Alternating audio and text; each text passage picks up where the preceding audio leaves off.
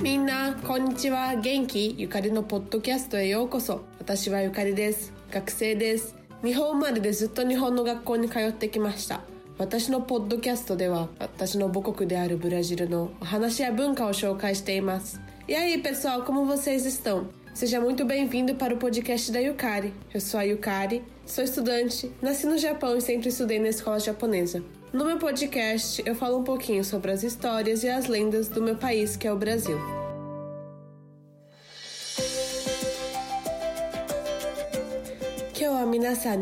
A mula sem cabeça toyu densetsu o shoukai shitai to omoimasu. Hoje eu vou estar contando a lenda da mula sem cabeça.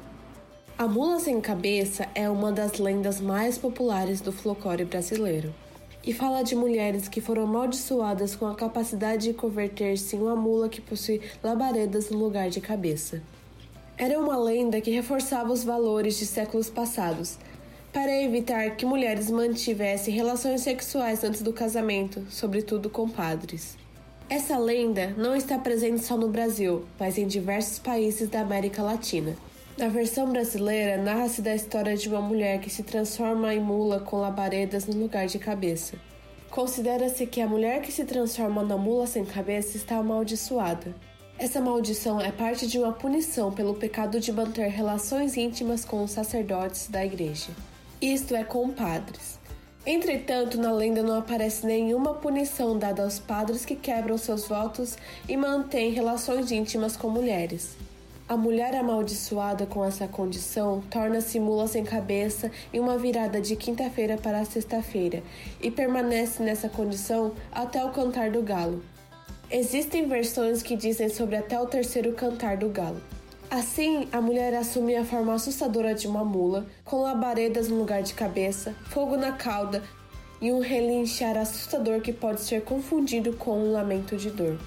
A lenda ainda conta que durante a madrugada, a mula sem cabeça ataca todos aqueles que passam por seu caminho, e seu coice é forte o suficiente para ferir gravemente uma pessoa. Existem versões que ela ataca sua vítima até que estejam mortas, enquanto outras afirmam que ela percorre sete cidades durante a madrugada. A lenda fala que uma das formas de evitar que a mulher seja transformada em uma mula é sendo amaldiçoada por um padre sete vezes antes do início de uma missa. Outras versões afirmam ser necessário retirar o freio que está na boca da mula ou então feri-la com qualquer objeto pontiagudo. Depois que a mulher amaldiçoada retorna à sua forma humana, ela pode ser encontrada toda ferida. A lenda da mula sem cabeça, como pode ser percebida, foi utilizada para reforçar os padrões morais, no sentido de amedrontar as mulheres para que elas não tivessem relações sexuais antes de casarem-se, principalmente com os sacerdotes religiosos. A mula sem cabeça はブラジルの民間伝承の最も人気のある伝説の一つであり頭の代わりに炎を持つラバになる能力に呪われた女性について話します結婚前に女性が性行為をするのを防ぐために 特に司祭との関係を防ぐために数世紀前の伝統的な価値を強化するための伝説です。この伝説はブラジルだけではなくラテンアメリカのいくつかの国にも存在します。ブラジルでは頭ではなく炎がありラバに代わる女性について話されています。頭のないラバになった女性は呪われているとされていてこの呪いは教会の司祭つまり司祭との親密な関係を維持する罪に対する罰の一部です。しかし伝説では制約を破り女性との親密な関係を維持する司祭は罰を与えられていません。呪われた女性は木曜日から金曜日に変わる夜にモラセンカベーサになりオンドリが鳴くまでその状態を保ちます。ところによってはオンドリが3回鳴くまでその状態を維持すると書かれているところもあります。女性はラバの恐ろしい姿をして頭の代わりに炎があり尻尾に火がついていて痛みの嘆きと間違えられるような声を出します。伝説によるとアムラセンカベーサは夜間通り過ぎた全ての人を攻撃しそのキックは人を大きく傷つけるのに十分な強さであると言われています。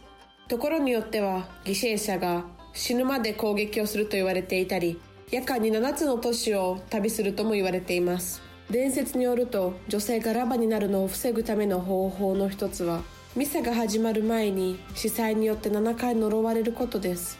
他のところではラバの口にある添え金を取り外したり尖ったものでラバを傷つける必要があるとも言われたりしています。呪われた女性が人間の姿に戻った後女性が怪我をしていることを見ることができます。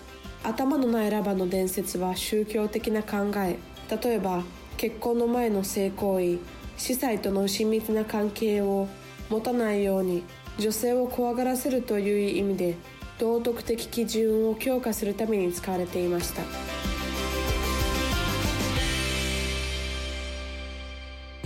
今日はここまでですありがとうバイバイ E por hoje é isso. Obrigada. Tchau, tchau. Editado e publicado por Nabe Podcast Network. Saiba mais visitando nosso blog nabecast.jp, buscando nabecast.jp no Facebook ou nabecast.jp no Instagram.